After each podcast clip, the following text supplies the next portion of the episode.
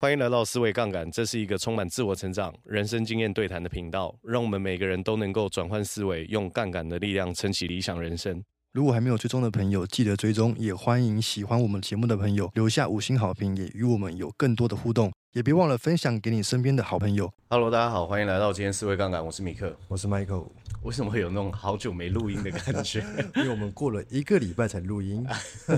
两个礼拜， 啊，对，因为我们现在最近都会预录，可以说啊对是灵感爆棚。对，那个下雨那个雨露，预雨录，露均沾然后最最近呢，要先跟大家分享一些什么事情？啊，我们对，我们什么事情呃，也没有什么 事情。先闲聊，最近哇，最嗯近精彩了，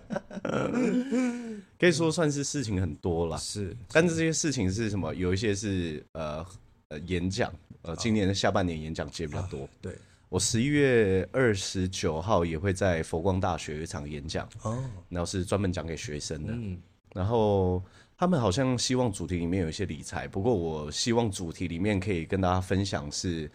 呃，如果再让我念一次大学，我会怎么样好好运用学校的资源？哦，让他们把握目前现阶段的资源，对对对，因为虽然自己在念书的时候听那种学长回来讲话、学姐回来讲话，自己都哎到底在讲什么？对啊，对不对？那你的经验啊老关我屁事。啊 现在觉得啊，有人愿意回来做这些分享啊，能够认真听还是认真听一对，点，珍惜，对，珍惜。另外一个是什么？来都来了，对，来都来了，真的真的。就不要苟且。 有啦，我们最近一直在忙那个啦简报的事情啦，啊因为太多讲座，对对啊，包括我们上次那个我们办的那个零到一的财务杠杆，对，哇哇哇，非常开心。 有来的听众我也觉得非常的愉悦，因为其实就是小班制进对行，对，小班制。所以有很多观念可以探讨的更深。我以为说大家会很就是很嗨，然后会很很多的交流跟聊天，没有，大家都很害羞，重点是怎么样？十分专注，我都没有看到有人有分神。真的耶。哇，那个因为毕竟连我们自己讲起来，就是那么长时间、那么密集的资讯量，其实都还蛮炸的。对，而且当天我在开始之前还先讲了一个三个小时的讲座，可以说是炸到头朝天，那那个脚都脚都翻过去了而。且我们大部分的笑话他们都不笑，讲笑话冠军，害我们就开始经历了悲伤的五个阶段。就喜欢你 这样。我们今天要谈什么？我们今天要谈悲伤的五个阶段， 这都能接。悲伤五个阶段是一个叫库伯勒罗斯模型啊，嗯，他会跟大家讲说，就是你在历经悲伤的时候会经历哪五个阶段。对，那这个模型它是运用在哪边？它的定义是这样：所有灾难性的个人损失上面都会经历过悲伤的五个阶段。灾难性的损失怎么定义？灾难性的损失，比如说我们讲你被医生忽然告诉你说，我有个坏消息要跟你说，你得癌症了啊，这种就是啊灾难性的损失，因为你的生命就是。你可能知道你你现在呃癌症第二第二阶段第三阶段，你可能就觉得说我的小命又不保了，是那就这个就是一个很重大的损失，啊，那你就会经历这个悲伤的五个阶段，是包含一段关系的分开，一段关系的分开，或者是你你去欧洲玩，结果钱包不见，哦啊 天哪、或者是你买股票亏损，对对对对对，嗯或者是最喜欢的宠物离开。太痛了。那待会 Michael 就可以好好来跟我们分享你在不同阶段的 这个悲伤到底是怎么怎么消化的。是，其实悲伤的五个阶段，第一个阶段就是否认，嗯，或者叫隔离，这不是真的，怎么会发生在我身上？对，这对这这对这不可能，不可能。对，就包含你你在生重病的时候也是这样，或者是你下一档股票，啊，你买一档，然后你 all in 还开杠杆操作，马上跌停板， 不可能。 对，不可能，对，一定是我是红绿色盲，我把红的看成绿的，绿的看成红的，你那个后台调 错了，一定是主力都知道我的筹码怎么买的。你主力坐我隔壁。所以第一个阶段就是否认，是然后第二个阶段就是愤怒，愤怒，就是你会你你你会有各种复杂的情绪上来，对你就会愤怒，你就会不开心，你就会暴躁啊你就会焦虑难安，对，你就会经历过愤怒的阶段，焦虑、愤怒、对，焦虑愤怒。啊惶恐不安。惶恐不安，嗯那第三个是什么？叫讨价还价。讨价还价就是讨价还，价，或是恳求，就是啊，比如说今天是假设是我爸爸离开，嗯啊，就是上帝，你真是拿我的用、用我的生命来换吧，这样子的、哦讨价还价恳求啊，恳讨价求还价。对，对，然后第四个是什么？就是沮丧，嗯，就是啊，就是这我觉得这个已经快要接近接受了，对就是你就开始在消化这个这份悲伤，啊，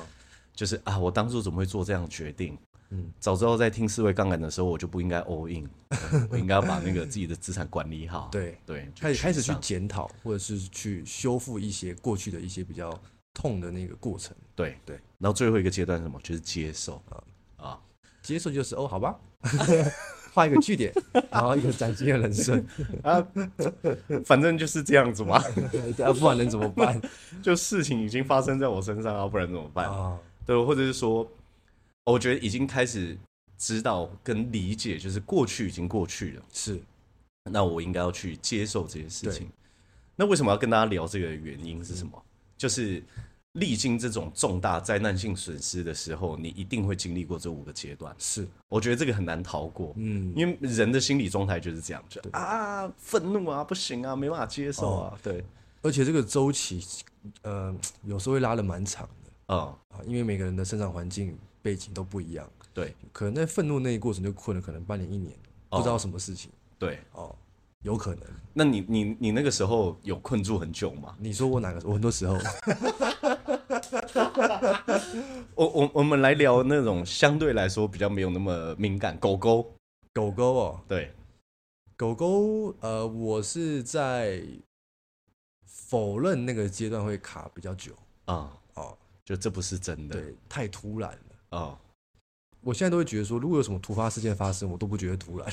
就哦，就就是发生了就你你已经在那次重大的那个失去对当中，对，因为因为这几年有很多重大失去 嘛，所以就会觉得啊，如果真的有什么突发事件发生，那它就是发生了。对那愤怒是一个愤怒，我觉得是比较比较呃难控制。对因为你一觉起来的时候，你会发现你的生活形态变了。对啊，例如说，我可能每天回家的时候，会对有一只狗会来对，非常开心的迎接我回没来错。没错没错，结果它离开之后，我一开门，极静。空空如也，对啊，空气是凝结的。，对，嘴巴空气突 然安静。对，难没有受人。摇玩具给你看对，啊，这种感觉太安静。啊。那那你有经过愤怒的阶段吗？比如说啊，为什么我没有多带他去几个公园玩呢、啊？呃，这种会会，嗯那个阶段应该就是会是愤怒自己。嗯，气自己，气自己，就是呃啊，都人都会这样嘛。啊早知道我当初就有时间的时候多带他去走一走啊，多去哪里看一看这个世界，对多带带他尝试一些新的一些，比如说食物啊，对，或者是一些呃玩具。嗯可是哦，人就是这样，对，你一定要失去了。失去了，你才会知道什么是珍惜。嗯，啊我觉得这个真的是要，呃，悲伤这件事情真的是很需要时间是啊去消化，是啊，然后跟你怎么样可以换个角度去看待它。对那你如果遇到这样子的状态的人，你会怎么去给他建议？如果遇到这样子状态的人，我会怎么样给他建议哦？第一件事情是因为如果都既然有这五个阶段的话，嗯，那我们现在就是想看怎么样可以比较早走完这五个阶段啊、哦比如说他现在对是在很愤怒的阶段，是那我觉得我自己，呃，在面临这种重大失去的时候，嗯我是怎么样调整自己的？对，第一件事情是，我会先去建立生活当中的成就感。哦，为什么？因为因为我觉得历经重大重大失去的时候，很容易自我价值动摇。对，会会很低落，对，就是你会一啊直批判、贬低自己。对对对对对对，就是嗯有这种感觉，就是啊，我我是不是一个很糟糕的人啊？我是不是不值得拥有这么好的东西？对对对对对吧对啊，我是不是不值得拥有美好的人生？就是可你是会有这种自我价值低落的已感觉。经在自我价值低落，已经在就敢扣欸维其实你跟我说要有成就感，那我扣你。我对觉得这个最好是从平时开始累积，平时平时开始累积，这个就有点像是你你不能。你不能在平常的时候没有在你的生活建立成就感跟价值感，然后突然面对悲伤的时候说啊，我现在要来建立成就感跟价值感，啊，你你就对啊，对对对，我就想到什么呢？很多呃，很多人对我观察到的，对平常没看书、哦，对，他一失恋马上去买书来学习，可是他平常没有这个习惯，他平常没啃得有啃得下去吗？啃不下去，可能啃到啃到一半就觉得啊，难啃。对，或者是道理我都懂，啊对可是我就是做不到这对样。，所以这个其实是在平常就要建立好的习惯，对不然你在这个发生之后再去啃这个书，其实会更更更混乱吗？你其实也很难专注了，对，很嗯我觉难得专，注啦。对，对，你也吃不下去啊，啊你你也啃不进去，因为这个不是你平常会做的事情。是那看看看剧转移注意力好像也不错。 可是我觉得这个建立成就感，为什么说要在平时就做的原因，就像是呃，我在两个月前也发生比较大的事情，对。哎，可是我就觉得我那个调试的速度就很快。你是怎么调试的？一来是我们我平常就是你你把那个思维杠杆 IG 打开，就每一天都会有人写感谢的话，对，就基本上是每一天。嗯，你在看那些的时候，你就觉得说哇，天哪，这个你就觉得说啊，我的存在是能够给这个世界带来正向的改变的，所以你就比较不会面临那个自我价值感很低落的震荡，就是我是谁，我在哪，我现在可以做些什么，不会这样，不会这样。因为你每天都可以收到一些很丰盛的回馈。对对对对，你就觉得说，哎、呃，虽然我在一个地方没有办法得到我在我的价值，但是我在另外一个地方可以充分的去有很大的价值感，这这个是可以哦成就感。代，这叫代偿吗？你说抵消吗？抵消，这是可以抵消的吗？我觉得这对我来说挺好的。我觉得这就算没有抵消，也有分散注意的效果，哦因为它让我分散注意专注在我拥有的，而不是专注在我失去的。哦啊对，就是我有个目标可以去转移跟专注，嗯，就是我有个目标，我可以去盯着它，就是我知道我拥有些什么。可是你不会就是呃失去跟专注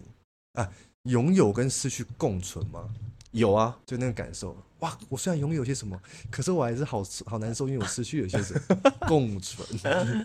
我觉得在还没有走到最后一个接受的状态的时候，还会共存，嗯但是共存总比单独存在的悲伤还要好。啊，就是你单独存在悲伤，你就很容易就陷在那边嘛。对，然后你就会自己一个人啊。嗯，那我所以我觉得在历经悲伤的阶段的时候，不要否定跟不要逃避那个悲伤。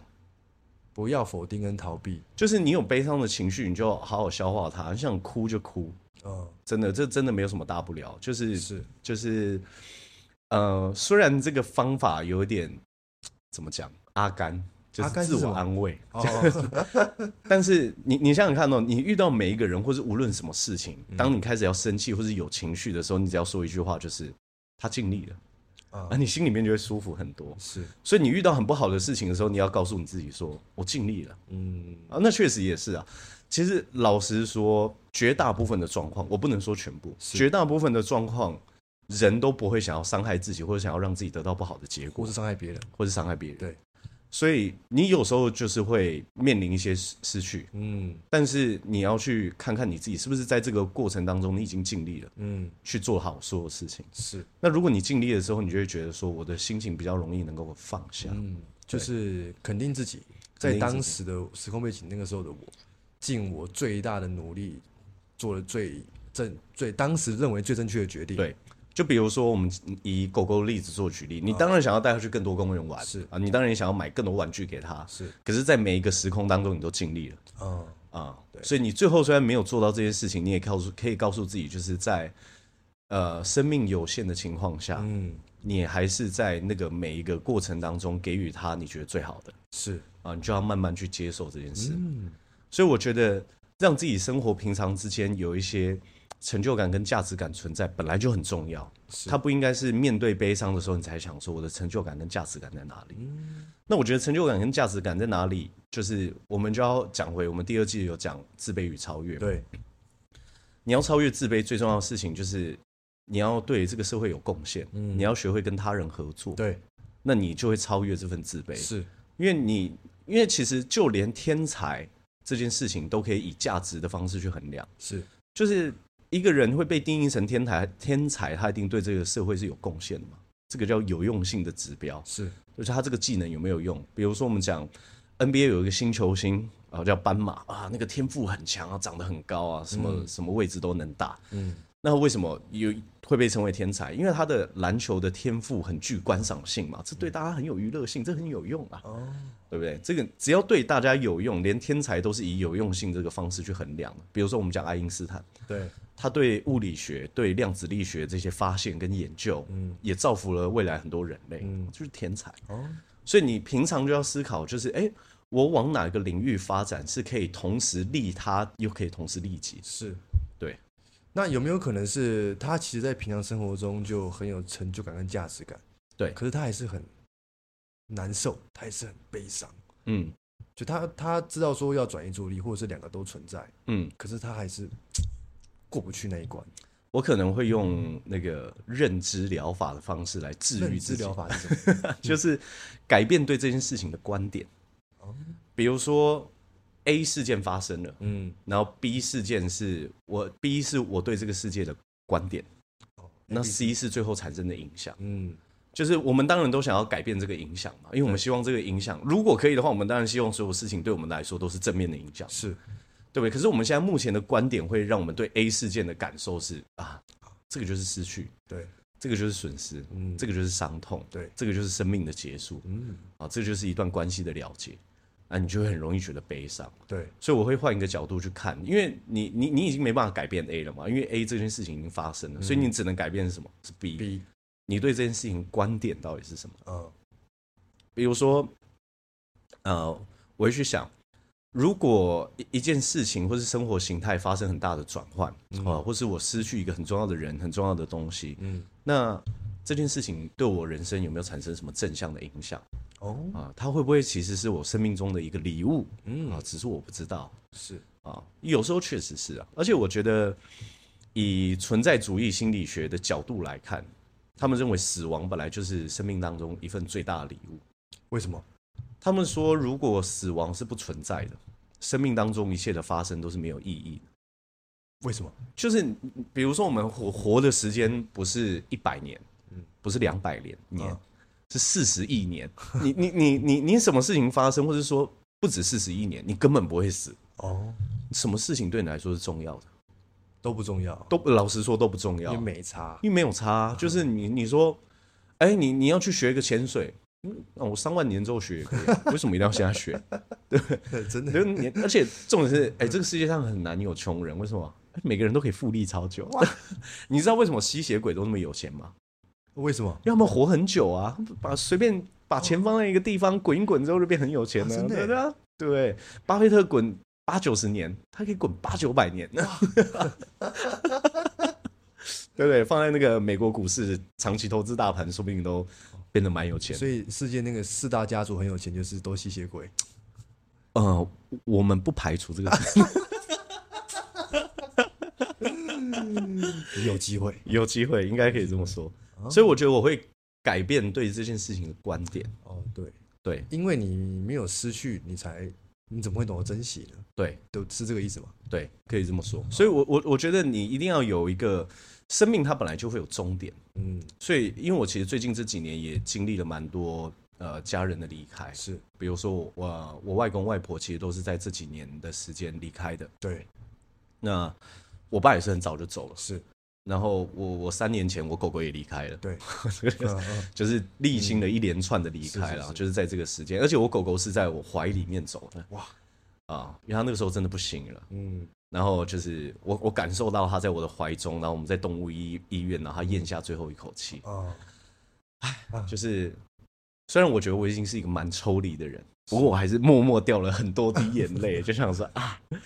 就是生命真的是脆弱的，是，然后生命真的是短暂的，嗯然后我就要开始看，就是这短暂的生命到底要带给我些什么。嗯，就是第一个是呃，再快乐的时光跟能够让你再快乐的人事物，终将有一天会呃消散，对，而且那个有可能是你，对不对？谁先走不知道嘛。是所以为什么我会尽可能去珍惜跟每个人碰面的时间跟机会？嗯，因为你根本不知道你是倒数几次跟这个人碰面对，啊。假有比如说我们两个感情再好，我们这辈子会碰面三万次。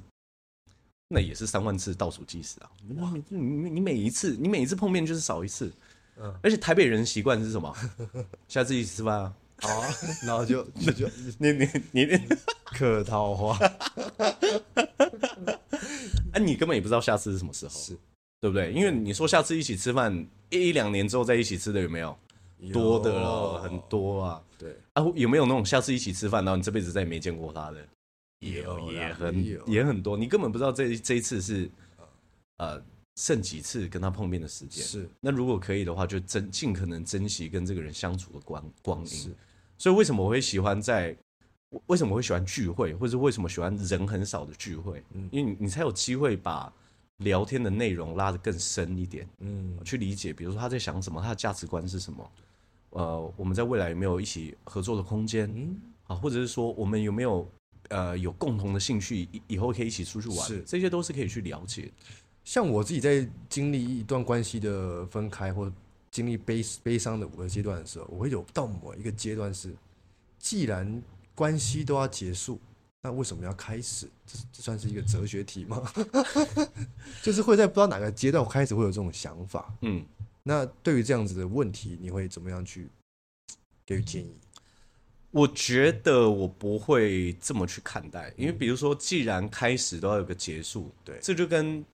我们把这个视角再想得更大一点，人会出生就是会死亡，那为什么现在要活着？对啊，因为没办法、啊这个就是这个就是这样。这就是这样。我我我我觉得这个就是我们在讲那个关注圈跟影响圈，嗯， 的这一点，就是我没有办法去影响我的生命。有啦，我我当然可以自我了结，但我不会这么做。对对 对对，我不会这么做是是是。那既然我不会这么做的话，我我我就是会持续性的活着嘛。对，那这件事情我没办法控制，因为生命的长短本来就不是呃全部拿捏在我们手上。是，我们可以让我们自己更健康一点，但是你说明天会发生什么事，老实说，我们真的嗯就是不知道。嗯，我们我们没办法实际去控制这些生命的长度。对，那那既然是这样的话，我没办法控制这件事情，我只能控制我怎么样可以在活着的过程当中更有意义。啊，对，就有点像是今天我跟一个人假设相处在一起，无论是友情嗯，还是爱情，我没办法控制我们的那个友情长短到什么样的程度嘛，对，但我可以控制我们在每一次碰面的时候，我们都很深刻的陪伴、相处、互相了解彼此。嗯，然后我们在这个拥有这段友情的过程当中的目标，都对是希望两个人获得最长远的好。嗯，我觉得这个就是一件很好事啊，是，因为拥有本来就不可能是一个永恒的状态，嗯，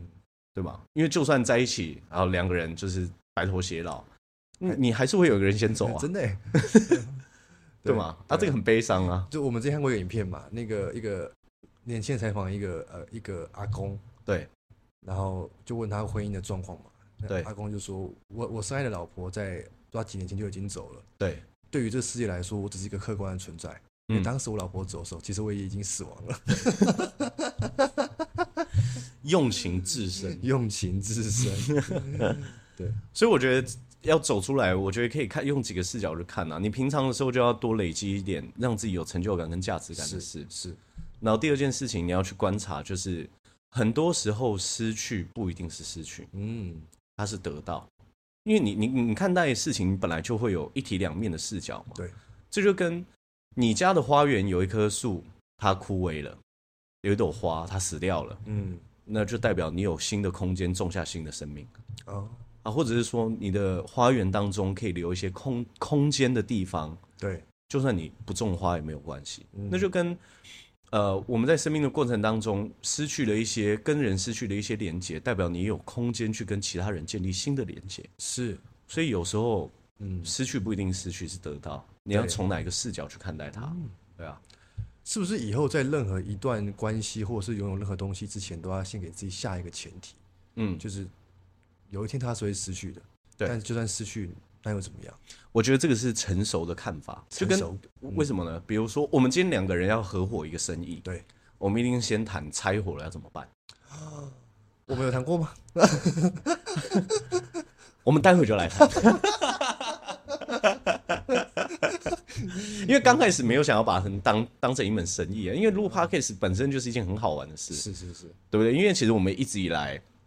我们没有说什么啊，一定要怎么样去制作节目啊，是怎么样，嗯就是啊记录一下，嗯又好玩齁胜，对对对对，对不对？又又又可以跟大家分享一些我们私藏的笑话， 真的对啊，嗯然后就就觉得很有趣嘛。所以，呃，像是这个观点，我是从刘润那边学来，就是合伙之前一定要先谈拆伙，嗯嗯，而且其实有些生意它都是在赚钱的时候更容易拆伙，为什么？可哦，可以共患难，但不能共富贵。对啊，因为赔钱的时候是大家一起赔嘛，嗯但赚钱的时候就会出现一个问题，而、啊这个问题套在任何一种情境上面都会发生。就是我不晓得有没有跟大家分享过，家里面有五个人，啊，你问他说，呃，对家里面的总贡献贡献指数满分是一百分，啊，你觉得你对这个家贡献几分？嗯啊，爸爸可能会说三十五，嗯，对吧？因为至少家整个家里面经济支柱是我盯的嘛。对，那、小朋友有没有在干嘛？我至少拿三十五，说不定五十。 阿妈，你问妈妈说啊，你对这个家里贡献指数占一百分的多少？妈妈可能说七十吧，啊没有七十有个六十吧，没有个六十有个五十吧。哪些事情不是我在处理？啊，对对对对对对。啊，小朋友可能也觉得说，对不对？除以二五分之一，我起码有个二十吧。啊，你就发现五个人加起来一定超过一百分。好，呃，一定是这样吗？好像是哦，基本上是、哦，对对对基本上是。你去问一间公司十个人，十个共同创办人说，你们对公司一百分，你贡献几分？加起来也超过一百啊。搞不好到一千呢。哎我一百分，对不对？没有一百，至少有七十啊。每个人都七十，加起来就七百了哦。可是满分才一百分而已。 是，那这个就出现一个问题，嗯嗯，就是什么？这个叫做你不自觉会把你的那个呃责任嗯权利都倾向拉高，你也想要把你的利益拉高。哦什么意思？比如说三个人合伙，对，一个人假设两个人出钱啊，各占四十，嗯是不是八十？啊对他一个人没有出钱，他出力，他占二十。啊，哎，公司赚钱之后，这个出力的人就想说，靠，没有我，公司又活不下来啊。分成的时候我都分两成。哦，对啊，开什么玩笑？ 哎，对你讲的很对。对啊，那我就分红了几次，我拿自己资金去外面开，我不就百分之百了吗？哦，对不对？对，对啊，这个这个就是很容易出问题嗯的时候啊。真的哎， 啊，出出百分之四十的人想说，虽然有人在替我执行，可是这些策略都我想，我也是出资金的，啊，我可不可嗯以再找一个有技术的人，我自己再搞另另外一千，对不对？我对我再占更大的股份，对这都是有可能发生的，所以就拆了嘛。对啊，因为赔钱的时候是这样嘛，啊，你赔百分之四十，我赔赔百分之四十，你没有入股，你占技术股啊，你做得不好你也赔百分之二十。就这个就是大家一起赔钱啊，扛一下嘛。我们有美好的未来，我们要先挺得住嘛。啊，赚钱的时候每一季分红，假如都分两百万，对，你就想说，我才拿百分之二十，哎，开什么玩笑？真的耶，哎对啊，嗯，我觉得谈感情的时候也要先谈啊。如果我们分开的时候要怎么分开啊？在一起的时候先谈怎么分开。我我很倾向这么做，我觉得这更接近成年人在面对恋爱的方式。是，比如说你要怎么样去处理你的争执啊这些的。对，我觉得这个是先把它谈好，在分开的时候你比较不会那么难过。嗯，就是讲这么多，就是为了方便，不是方便，为了让大家万一在经历悲伤五个阶段的时候，可以对比较缩短这个周期，对也比较不会这么难受，对，对不对？然后或者是说，比如说你对呃呃感情或者养宠物啊，你就是没有办法接受宠物分开的那一刻，嗯，不要养了好了，啊，大家不要 演，因为你要先把那个最后一步想出来嘛。对，我们是不是上次在跟我们谈那个选择的时候有讲，嗯，就你要找的选择是那一种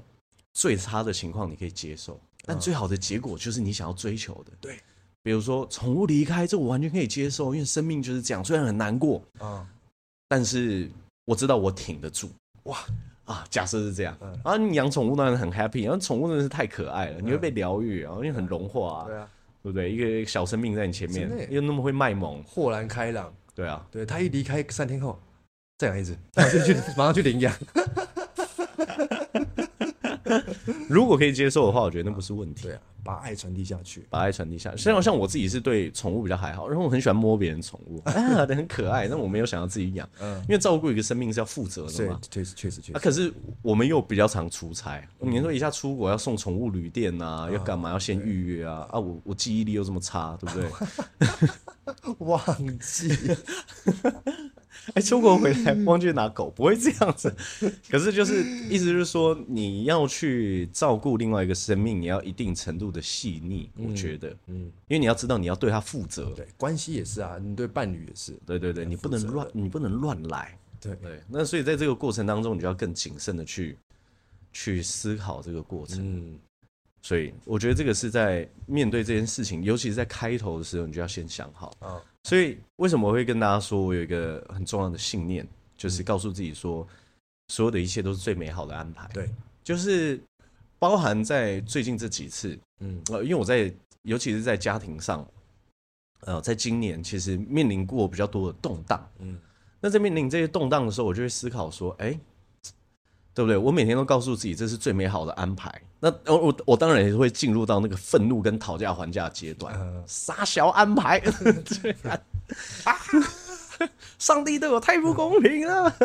到底为什么会发生这种事情？会呐喊，是对，然后会觉得无助，对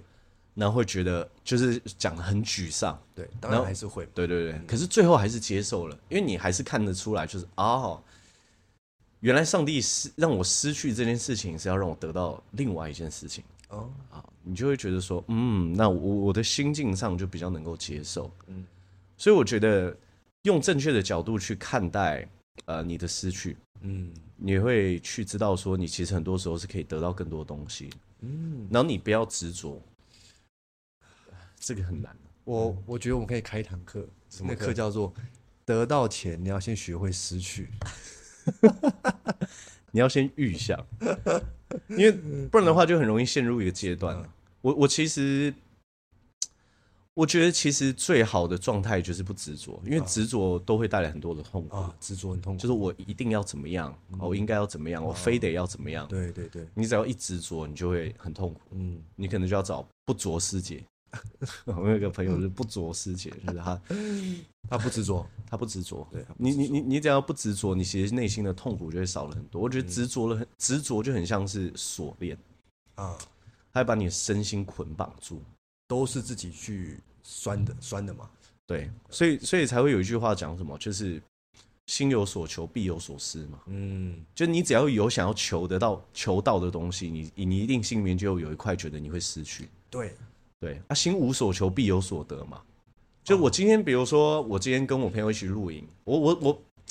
我不知道会有什么收获，我也不太去预设说我非得一定要有什么收获，对所以我得到的所有一切都是多的。那我我没有说我一定要认识什么朋友，这一趟露营才算值得。嗯，那你每去认识一个朋友，你都会觉得说，哎、我又多认识一个人啊啊或者说你觉得说我啊，我一定要我去这次去露营的时候，我不只要露营，我还要去玩到高空跳伞啊！你没有玩到，你就觉得失去。嗯所以你只要有所求，你就会有有所失的那种感觉。嗯，那你无所求，就是我只要过好每一刻就好了，我认真的去投入每一刻，嗯，那我得到了这些都是多的，那没有得到，我本来就没有预设这一些丰盛，丰盛。嗯，这就跟做做生意啊，你跑业务的时候都是啊，我就是认真做，认真跑。我有我的目标，但我没有觉得说我非一定要这样子不可，我一定要执着，我一定要伤害，就是我要偷摸偷拐抢骗都要用上。因为你执着到一定程度的时候，你会不择手段，对，会不择手段。那你不择手段就会不健康啊。哦，嗯对啊，就是执着会让你痛苦。还有另外一种痛苦的来源是什么？就是你觉得这份痛苦不应该由你来承担，哦，一样是讨价还价。呃，讨价还价，对这不应该是我来承担的，你就会你就会更大程度去放大你自己的痛苦。对，所以我觉得在面临悲伤的时候啊，我会告诉几件事情，尤其是面临重大失去。我觉得人在面临重大失去的时候，反而是最佳的自省时刻。嗯，哎，你可以去，比如说像我们讲重大失去，有没有可能是像我们刚刚说的，你你去那个脸书上面有个地方叫当冲乐界所，真的假的？对，有一个社团，嗯，就是每一些每一天都会有人当冲，然后输很多钱，然后毕业了。对，然后在那边 Po 文说他到底当冲亏了多少钱，然后劝大家不要当冲的，当冲乐界所。你每天都可以在上面看到那个悲伤的五个阶段。有人有愤怒，有人有讨价还价，有人有接 受，对对对对对对 对对，有人连有接受否 之后，对对对对对。各 种，啊还有人有沮丧。对对，有人有沮丧，所以在那边的时候，你就可以看到悲伤的各种状态。哇，那我之前在那个啊，那个，我我我我们之前还在投顾公司的时候，我不是主持财经节目，然后那个时候刚不是刚好在熔断吗？对对对对，那些那时候有多少自称长期主义者、被动投资跟纯股族，那时候就说毕业了不玩了哎对，啊、多少人那？些在倡导存股的就突然消失。其实其实这个就是一个很有趣的地方。被动投资它当然是一个很重要的概念，而且很颠覆性的，因为其实像诺贝尔奖一直以来都是用被动投资的方式，它的基金就维持到今天嘛。是，可是你说这真的那么简单吗？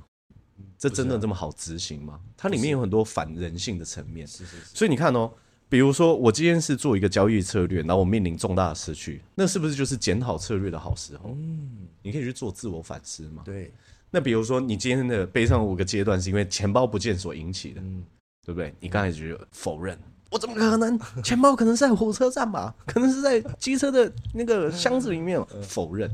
接下来是愤怒，谁偷的？嗯妈的，被我找到我了！的钱 包，然后第三就是开始讨价还价，嗯你看开有些想说啊，对不对？可能可能在哪里啊？讨价还价这样。然后第四个就开始沮丧了，嗯我的钱包啊，啊我就的钱包，那就开始想说，我信用卡要重办，然后我要重新发卡，然后我要去跑那个鉴宝局，然后我要去户政事务所重新办那个那身是份我证人生第一个钱包，对对对对，然后我特休又要用掉一天了， 对，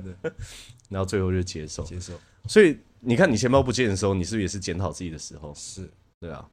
自信对啊，你你失去一段关系的时候，那也是你可以好好反思的时候啊。是，嗯，对啊，那自省跟自责是不一样的嘛？自省跟自责是不一样，自责会鞭批，就会批判自己，那种画面就很像是拿鞭子哦去甩自己。啊！你怎么这样？你你真烂，你是混蛋，对不对？你什么都你什么都不会，要怎对不么对分辨自省跟自责？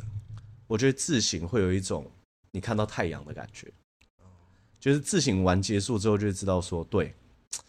我真的错了。这就跟我们前几集有谈到，你你只有经你真正的改变来自于就是你有经历过一个深刻的忏悔，啊，就是啊，我是真的错了。错了错了，啊，那自责是这样，我错了啦，错了啦，好啦，对不对？我就是错了啦，我知道对啊，对啊，我栽啊，我栽啊，下次就不要了。这其实还是在否认。 他他用那个那个自省的包装把自责给包住，但其实你是可以辨识得出这个细致的差异。是，那自省我觉得是愉快的，因为什么？这个就有点像是你已经知道一加一等于二，因为原本写三啊。这样我下次不就知道答案是什么了吗？啊，豁然开朗，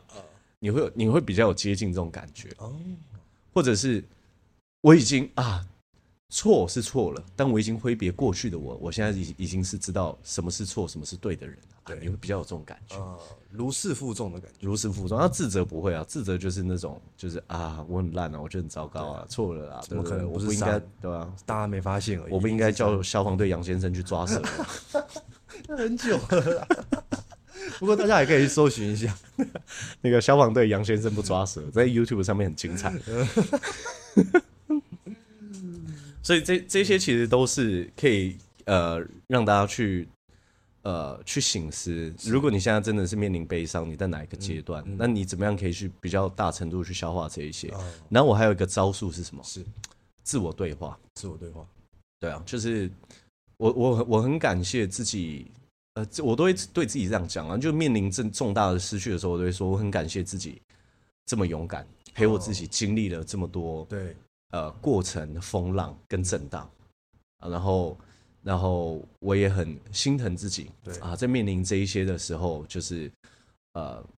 呃经历了这么多悲伤跟情绪的变化，嗯呃，就是我在跟我自己讲话的时候，我觉得我自己正在疗愈自己，要原谅自己，要原谅自要己。要告诉自己说原谅自己，要爱自己，然后哭的时候、伤心的时候、难过的时候、愤怒的时候，我觉得在不影响他人的状况之下，让它流淌。嗯，我自己在家的时候就是，啊，让他那个悲伤这样流淌出来，我就觉得，哎，结束之后我的情绪就好很多，因为你情绪需要经过解冻。哦，因为我觉得在面临重大失去的时候，我我会经历经历那种冻结的状态，哦要先把情绪切断，啊，你就会冻住。嗯，你因为你经历情绪切断的时候，你才不容易因为这些震荡，然后激发出更多负向的情绪是啊。我就会先冻结，对，所以对任何事情都会开始变得有点麻木跟无感。嗯，但你真正去释放跟真正去品尝你那份内心的情绪的时候，你才会发现，哎，我这一切才开始慢慢的解冻。是。对，那解冻了之后，就会开始慢慢变得比较好一点。我觉得告诉大家五个阶段的原因，有一部分是因为有时候你在过度悲伤的时候，你会陷入一种不会吧，我不会一直这样下去吧，永无止境，因啊为你不知道自己什么时候会突然好。过来，对你看不到尽头。对所以如果可以用这五个阶段的让大家去审视自己在哪个哪个阶段，你会比较有个底啊，对，你知道说啊，差不多到哪里，快了，快了，对对快了，对对，我现在我现在已经正在沮丧阶段，我已经快要接受快要重生了。对我快要重生了，我快要接受了。就是你，你可以用这些阶段去检视你自己的心理状态，对，然后慢也没有关系。嗯我我我必须要跟大家说，就是虽然生命很短暂，嗯，但你也不需要那么着急。是你你你你在消化一件事情需要的时间比别人长，那又如何？嗯，那是你的生命历程，对，那你不要去否定这一切。跟别人没有关系。嗯，你你否定你的生命历程，你等同也是在否定自己啊。是你你不会变得更快乐，是或者你不要勉强自己，就说啊，我一定要现在立刻马上就好起来。啊，对，因为有时候会被也会比较，啊这个 A 朋友失恋呃失恋了这么快就站起来了，那我一定要比他更 快。对， 对又不是之类的比赛，对不对？你对对也你不你用比他更快，你也不会拿冠军哎，对对对对对，对啊！你比他更慢，也不会有人笑你哎对，啊。老实说老，实说，就是我觉得在面临这些失去的时候，你要先知道一件事，就是呃，比如说我们讲呃，无论是哪一个方面的失去，你都要知道，这都是生命中很正常的状态，嗯，因为生命有得到就会有失去啊，对，这很正常，对，这很正常。嗯这很正常。对你，然后你不需要去过度自责，嗯，然后我觉得在经历悲伤的时候，我觉得多去建立一些朋友的连接也很不错。嗯你要你你一定要去多去看你自己拥有是哪一些，对，那你才可以去找回这种感觉。因嗯为你你你的眼光一直聚焦在失去的时候，对，你没办法，你看到的东西就是失去的。因为嗯你你现在眼睛看的放放大镜，就是在找我失去些什么。对，所以，如果你可以转移你自己目光去问自己说，那我现在还拥有些什么，你才会比较容易感受到那份快乐跟喜啊悦、平静，平静。嗯，就找回内在的平静是很难得的。嗯，那你要去找回那个内在的平静，你不要去比较，啊对，呃，好好去消化。对 对，不说了，好，大家拜拜。拜拜。